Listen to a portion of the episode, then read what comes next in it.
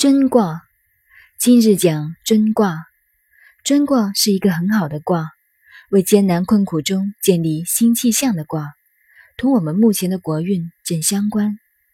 研究这个卦，也使大家可以知道研究周易是怎样的方法。前面讲乾卦、坤卦，对于研究的方法还是不太清楚。现在讲真卦、蒙卦以后。对其他的卦就会比较小的研究，限于《周易》本身的研究。